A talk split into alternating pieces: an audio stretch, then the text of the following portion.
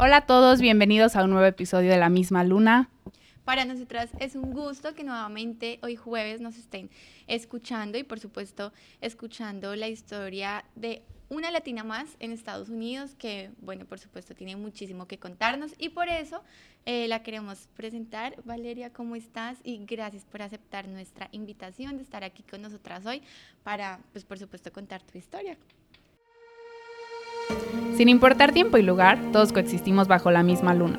Solo hace falta voltear al cielo y mirar para sentirte conectado con las personas que aunque están a distancia, están siempre cerca de tu corazón. La misma luna es un espacio para que todos los latinos que vinieron a Estados Unidos puedan contar su historia. De México y Colombia para el mundo, yo soy Caro Servín. Yo soy Sara Gallego. Y les damos la bienvenida a esta comunidad en donde todos los latinos nos convertimos en una sola familia. Hola, Caro. Hola, Sara. De verdad que gracias por invitarme y pues me siento súper bien. Siento que vamos a tener una plática entre amigas, entonces pues súper emocionada. Bueno, hay que mencionar que a Valeria la conocí eh, porque tenemos amigos en común, amigos colombianos y venezolanos en común, y por eso nos conocemos. Y con Caro pues está conociendo hoy habíamos estado tratando de planear algo, pero nuestros horarios no siempre coinciden, así que por fin nos podemos conocer hoy y después nos vamos a ir a comer a algún lado. bueno, vale, eh, queremos que empieces pues contándonos en qué momento y por qué tomas la decisión pues de dejar Venezuela para estar acá en Estados Unidos. Sí, bueno, yo acababa de terminar mi carrera universitaria como ingeniera industrial y luego de terminar la carrera llega un punto en Venezuela que digo, ok, pero no quiero trabajar acá. O sea, no me siento segura de ir en mi carro al trabajo, de regresar, no saber si voy a volver. En eso, pues divagando, me vengo con mi prima acá a Nashville a conocer, a pasear, a relajarme un tiempo, a ordenar mis ideas. Pero bueno, no me tomó mucho tiempo. Ya luego de dos meses estando acá, pues como que no quiero volver no quiero regresar, este, la situación ya estaba muy difícil y pues tuve familia que me abrieron las puertas y me hicieron sentir como en casa y fue muy fácil de verdad para mí tomar la decisión de quedarme. Mi mamá vino conmigo, se iba a regresar a Venezuela, pero es como que mi mamá tiene todo, tenía todo en Venezuela, o sea, vete tú, ya tú tienes tu vida hecha acá, pero yo no tengo nada construido, entonces pues quiero empezarlo a construir acá, en Nashville. ¿En qué año, en qué momento fue eso? En el 2018, en marzo de 2018. ¿Nos puedes platicar un poquito cómo está la situación en Venezuela en términos de cómo te sales de ahí, si tienes que tomar un vuelo desde, no sé, Colombia o sales desde Venezuela? Sí, pues cuando yo me vine, habían, te vendían la ruta, o sea, podías llegar de Venezuela a Panamá, Panamá, Miami, esa fue mi ruta. Ahora Venezuela cortó comunicaciones con Estados Unidos y no te va a vender ninguna aerolínea un vuelo que salga en Venezuela y que te digan que tu destino final es Estados Unidos.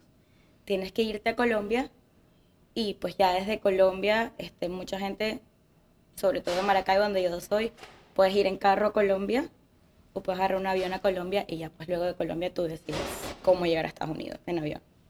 ¿Y tú para ese momento tenías una visa de turista? Tenía visa de turista, sí, yo me vine de turista y de verdad que mi mentalidad era de turista cuando llegué. Cuando llego, pues quiero, decido cambiar por visa de estudiante. Pero pues averiguando el proceso de ponerte como estudiante, ya estando aquí en Estados Unidos, era muy complicado. O sea, la idea es como que tienes que regresar a Venezuela y pedirlo desde Venezuela para que te dejen y luego entrar como estudiante, ya haber aplicado por una carrera porque obvio, cuando llegué tenía la idea de estudiar, de seguir estudiando. Yo acababa de graduarme, entonces era como que, bueno, posgrado, una maestría, inglés.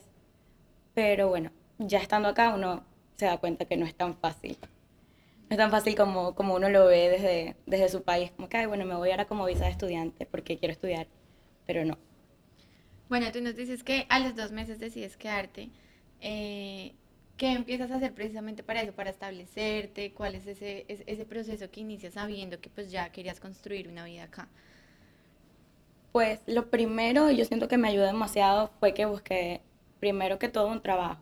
Como les digo, la idea de pues ser estudiante acá fue una idea que al principio descarté, como que, bueno, o sea, estoy viviendo con mi prima, pero vamos a pagar la renta entre las dos, tengo que sacar un carro. Principio me llevaban y me buscaban a todos lados, pero era como que, ¿sabes? O sea, tienes que ahorrar, buscar un carro, buscar un trabajo. Y la verdad es que desde que llegué empecé a trabajar en algo que medio me gustaba o me llenaba porque trabajaba en una tienda, pero con atención al cliente. Y creo que el hecho de estar como que interactuando siempre con personas fue lo que me ayudó a estar en una parte bien conmigo misma. O sea, como que seguir conectando con personas y conocer nuevas personas fue lo que me ayudó como que, ok, sí, poco a poco uno puede como que salir adelante, conocer nueva gente, conocer un nuevo país, un nuevo mundo. Y así poco a poco fue que me adapté. ¿Ya hablabas bien inglés para ese momento? No, esa primera tienda pues era todo en español, era una tienda hispana y yo creo que ese fue mi primer choque, mi primer susto, porque obviamente mi primer trabajo era en español. Yo venía con un inglés muy básico, podía tener una conversación, pero algo básico. Entonces, ya luego uno dice como que, ok, tienes que seguir buscando la manera de aprender inglés y de obtener conversaciones reales en inglés, ¿no? Hi, how are you? Good and you? Y eso es todo. O sea, tienes que buscar la manera de que tu inglés vaya evolucionando. Y luego de eso es que decido cambiarme de trabajo a un trabajo que yo sabía que era, me iba a forzar muchísimo más a hablar el inglés porque fue aquí en el downtown de Nashville. Y en ese momento, ¿cómo haces los primeros approach para conseguir los trabajos? Pues ya en ese momento ya yo tengo mi este, em, Employment Authorization, mi permiso de trabajo y de hecho una de las personas que me dieron trabajo al principio eran venezolanos pero trabajaba aquí en el downtown. Y pues nada, fui a la entrevista de trabajo como una persona normal. O sea, ¿quieres trabajar? ¿Estás disponible? ¿A qué hora? ¿En qué momento? Bien. Y ya pues ahí fue como que fui ganando un poquito más de confianza en hablar el inglés del día a día con personas americanas. Acá en Nashville que uno tiene como que acentos de cualquier parte o el country accent así súper marcado. Y bueno, creo que ahí fue que me empecé a soltar un poquito con el inglés. Que aparte es súper bonito cuando te dicen como, ay, ¿de dónde es tu acento? Porque suenas de otra parte y tú, ay, no, de México, ay, hablas muy bonito. Siento que esos momentos te van dando confianza de decir, ah, bueno, pues y que eso es muy común porque eh, pues ellos reconocen que pues lógicamente no tenemos un acento americano y generalmente le preguntan a uno de dónde está acento. Inmediatamente uno habla, se nota que pues venimos de otro lugar. Sí, y es como que qué lindo tu acento y uno, gracias.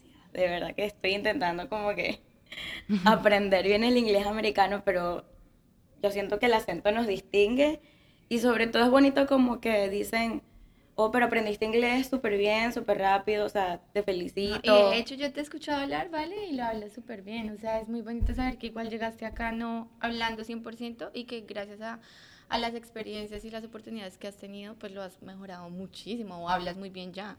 Sí, sí, no, es que de verdad hay que proponérselo, porque obvio, si te quedas en una zona de confort que tú sabes que vas a hablar y atender siempre gente en español, pues nunca vas a evolucionar. Bueno, vale, han pasado aproximadamente tres, cuatro años, ya, cuatro años. Sí. En este momento, pues que saliste de la zona de confort en muchos sentidos, como veníamos hablando, eh, en el idioma, en dejar pues tu país, uno deja su cultura, sus amigos, su familia. En este punto, eh, pues después de ya varios años, ¿sientes que ha valido la pena estar acá? Sí, 100%. Al principio, por supuesto, me despedí de mi familia, de mi mamá, de mis amigas, pero creo que este país y en especial esta ciudad me ha brindado muchísimas oportunidades. Creo que cuando uno es como diferente y está dispuesto a probar nuevas cosas, se te abren millones de oportunidades más. Y ya una vez estando un poco más cómoda, digamos que luego de los dos, tres años, este, a mi mamá le dije, vente conmigo. O sea, gracias a Dios, creo que ya las dos podemos estar bien acá.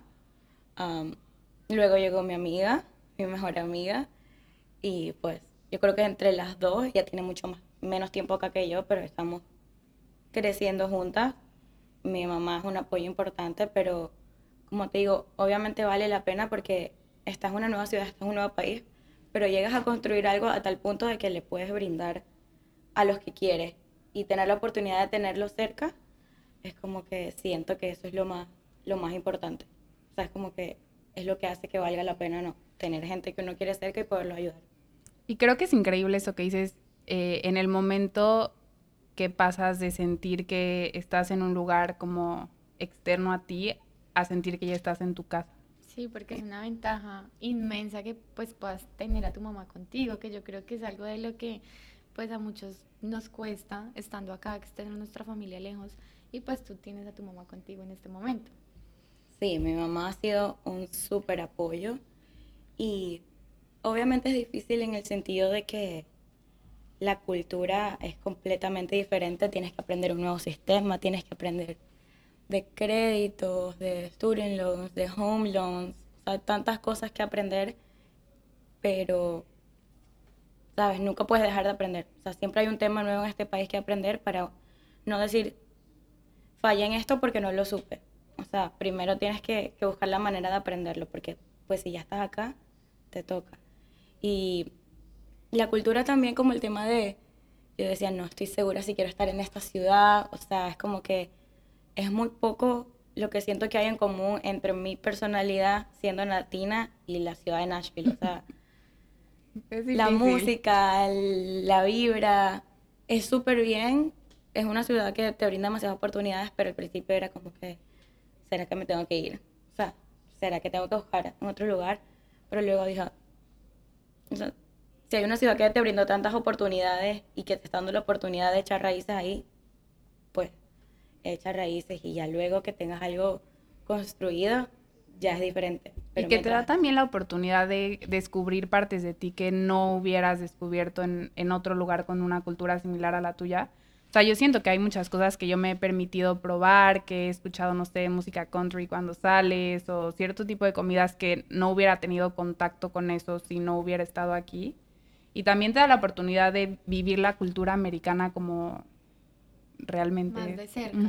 Sí, totalmente. Este, siento que lo más importante es querer probar.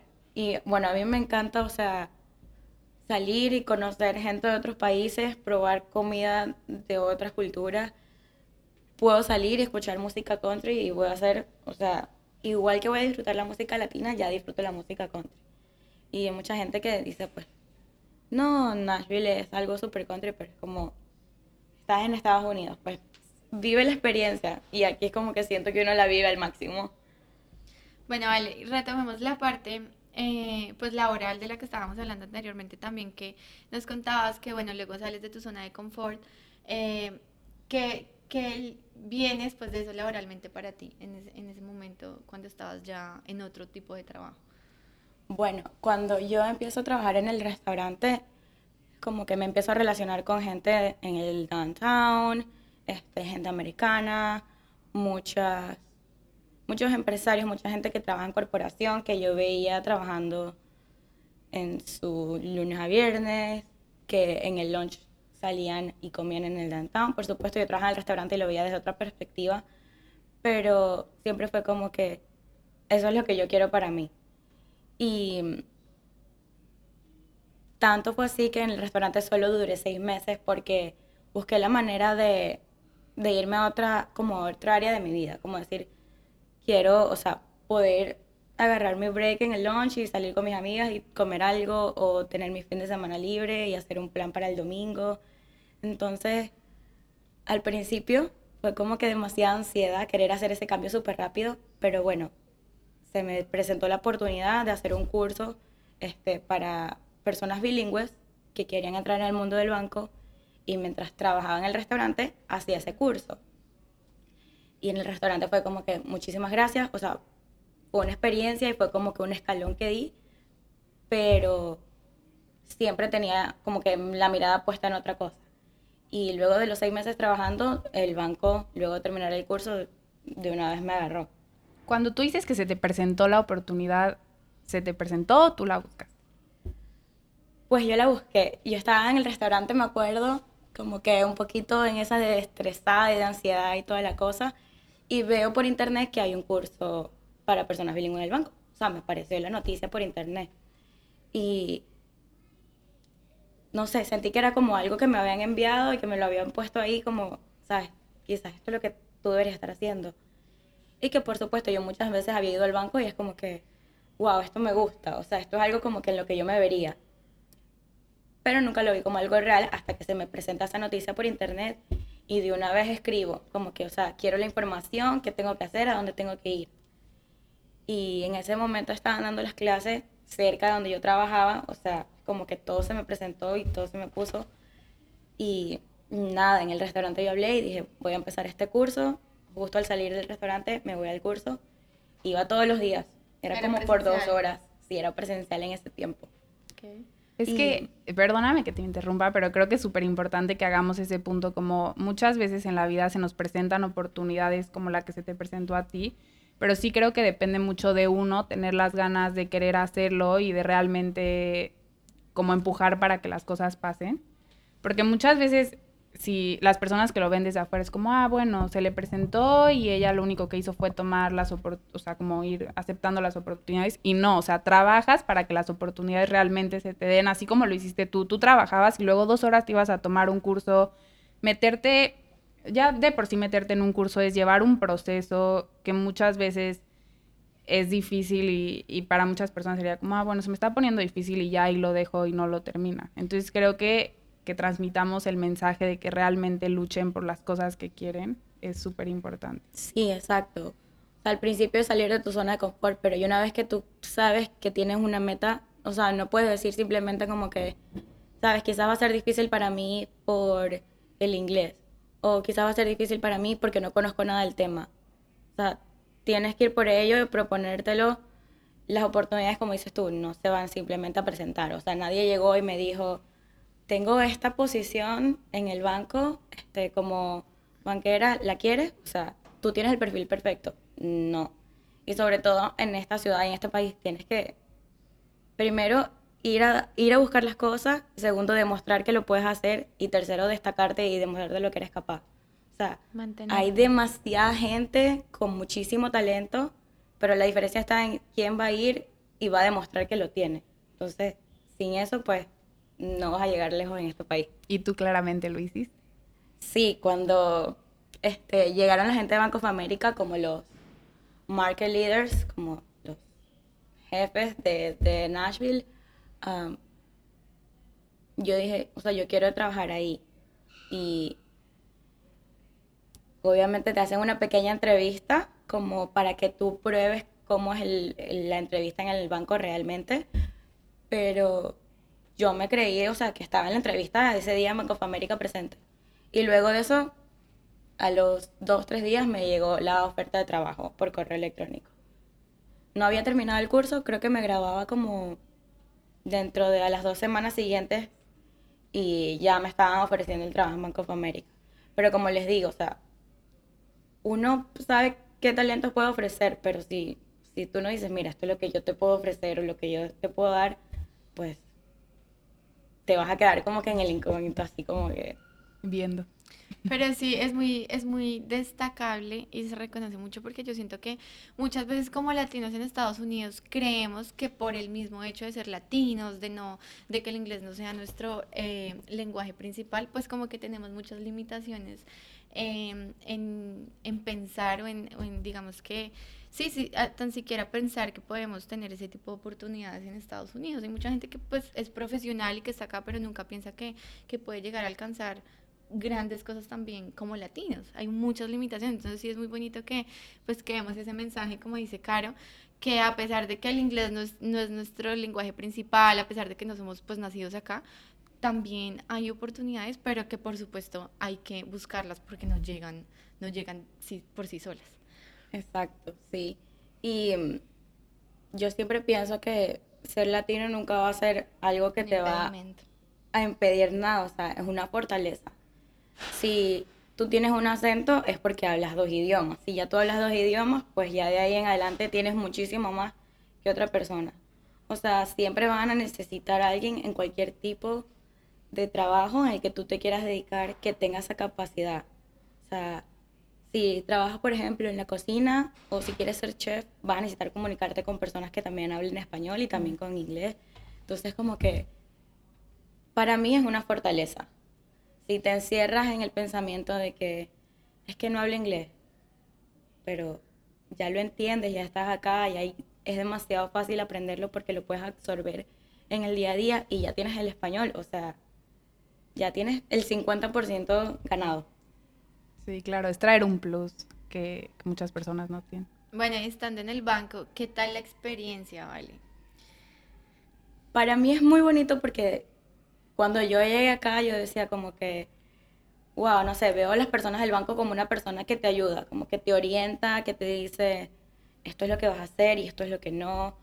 Financieramente, y bueno, no quiero indagar mucho en el tema del trabajo, pero financieramente uno como latino comete muchos errores desde que llegas y es un sistema muy diferente y tú llegas y estás como perdido. Y la persona que a mí me atendió cuando llegué a este país al banco, como que me parece súper bonita tu labor y en algún momento me gustaría estar ahí. Entonces ya yo lo veo como que tengo la oportunidad de ayudar a esas personas que quizás no tienen una idea clara como que cómo empiezo a construir mi crédito o es bueno, es malo, lo debería hacer, no lo debería hacer.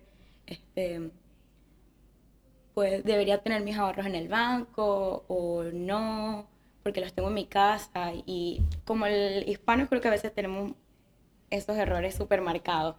Además, porque pues eh, este país tiene un sistema muy diferente al que me imagino usualmente en nuestros países utilizamos. Digamos lo que tú decías, el crédito es muy importante en este país, o sea, realmente casi que muchas cosas se rigen bajo el crédito y, y, las personas no lo saben o no saben cómo empezar a tener un crédito acá. Sí, entonces siento que es como una ventana, una oportunidad que se ha abierto. Obviamente es mi trabajo y el trabajo es lo primero, pero para mí lo principal es poder ayudar a esas personas. Como que, ay, no, me da miedo tener una tarjeta de débito, me da miedo usarla. O sea, yo siento que como hispanos, en lo que sea que podamos trabajar, pero que también podamos ayudar así sea un poquito o servir o educar, pues tenemos que hacerlo. Y por eso fue que me llamó la atención el banco, porque me parece que es una de esas cosas que tienes un choque cultural y tantas cosas que aprender y quieres en verdad que alguien en español te, te diga y te ayude como que me acuerdo que con el tema de la casa y de comprar casa, estaba como que necesito a alguien en español. O sea, en inglés necesito conectarme con alguien y que me expliquen desde A hasta la Z. Y bueno, eso es lo que me gusta de mi trabajo ahorita. Lo estoy disfrutando. Yo te voy a pedir luego una sesión. asesoría. sí, porque sí es difícil y, y muchas veces ellos usan términos que, que ni siquiera... no, no conocemos. Sí, no conocemos. Oye, ¿y nos puedes platicar un poquito de cómo ha sido para ti mantener la relación a distancia con tus amigas? Bueno, yo soy de las amigas que no te escribe a diario. Yo soy de esas amigas que aparece una vez al mes y quiere hablar contigo una hora y que la pongas al tanto de todo lo que ha pasado en tu vida. Pero, bueno, tengo amigas en España, tenía amigas en Colombia, recientemente se mudó a Dubái, en Argentina, en Venezuela algunas, pero es muy bonito porque siento que estamos en esa etapa de su vida donde cada quien está haciendo lo suyo y está enfocado en lo suyo, pero una vez que me dicen, no, vale, o sea, estoy esperando un bebé o me estoy comprometida, me voy a casar, es como, ok, ponme al tanto. ¿Qué ha pasado en todo este tiempo? Porque yo sé que yo aparezco una vez al mes, pero siempre digo como que tú sabes que si me necesitas voy a estar aquí. O sea, si es un favor, si es algo que, que tú me necesitas, llámame, hablemos, llámame por video. Sé que no te escribo todos los días, pero, o sea, aquí estoy. Y mis amigas del colegio, del high school en Venezuela, es como que siguen siendo las, mis amigas que considero mis amigas. Obviamente ya aquí en Nashville las quiero conocer y de verdad que estando ahora viviendo con Alexandra, que es mi mejor amiga desde el colegio, se nos ha facilitado muchísimo el hecho de que es Ale o Vale, vamos, mira, vamos a salir con Sara, vamos a salir con Caro.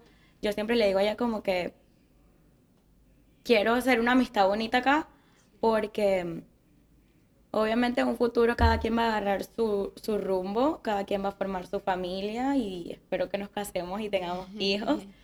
Pero sí me parece muy bonito tener un grupo grande de amigas, por lo menos tres, cuatro, cinco amigas que uno diga, ok, bueno, Sara no pudo hoy, pero vamos nosotras y nos comemos, salimos, nos ponemos al día, nos damos consejos, nos regañamos y nos tenemos que regañar. A veces necesitas tener esa variedad de, de personas y de personalidades con las que salir y conocer para que uno diga como que voy a agarrar lo mejor de cada una.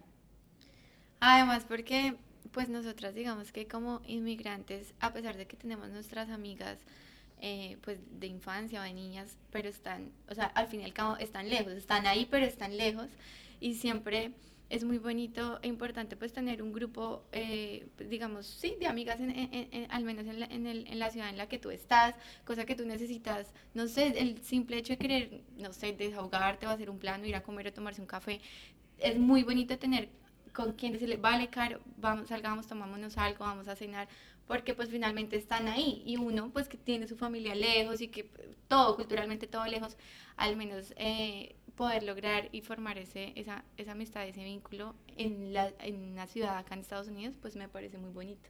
Sí, que aparte creo que es difícil realmente encontrar, o sea, nosotros somos muy suertudas de habernos encontrado todas, porque a mí me tomó casi un año y medio conocer a amigas latinas que realmente como que hiciera un clic porque muchas veces sí conoces a gente y obviamente yo tengo amigas aquí que también son americanas y que las quiero muchísimo y todo, pero... Yo siento que es difícil. culturalmente es, es diferente, es muy diferente. Además siento que eh, los americanos de pronto son muy individualistas, entonces como que no es de, de formar como tal el vínculo de amistad, sino como que sí, son súper buena onda y te llevan bien y todo, pero es muy, muy, o sea, es un poco más complejo llegar a ese punto de llamarlos amigos como tal. Sí y tener esas conversaciones de confianza que a veces, o sea, siempre va a haber alguien que te diga, ok, vamos a tomarnos un café, pero a veces uno no solamente se quiere tomar el café, sino que se quiere desahogar y tener esas conversaciones que sean de verdad algo como que, mira, esto me está pasando y no sé qué hacer, entonces pues yo siento que cuando uno tiene esa cultura similar, se le da a uno más fácil como que hablar de ello, como que sacar lo que ya por dentro. Porque aparte muchas veces lo que pasa es que tus amigas de la infancia, como no tienes ese contacto tan frecuente como era antes, yo he sentido que he cambiado muchísimo. Se muchas cosas. Ajá, y cambias mucho como en personalidad, más nosotras que se nos da la oportunidad de estar creciendo y estar madurando día con día, estar viviendo experiencias nuevas, sabernos ya independizados, como que creces mucho y yo he pasado casi dos años sin ver a mis amigas de México. Entonces, obviamente sigue estando esa conexión de hablamos y obviamente sé que están ahí para mí, pero no necesariamente me conocen realmente a quién soy hoy. Y si estás conviviendo con alguien a la semana o como nosotras que nos podemos ver más seguido, siento que esa conexión pues se va fortaleciendo más día con día.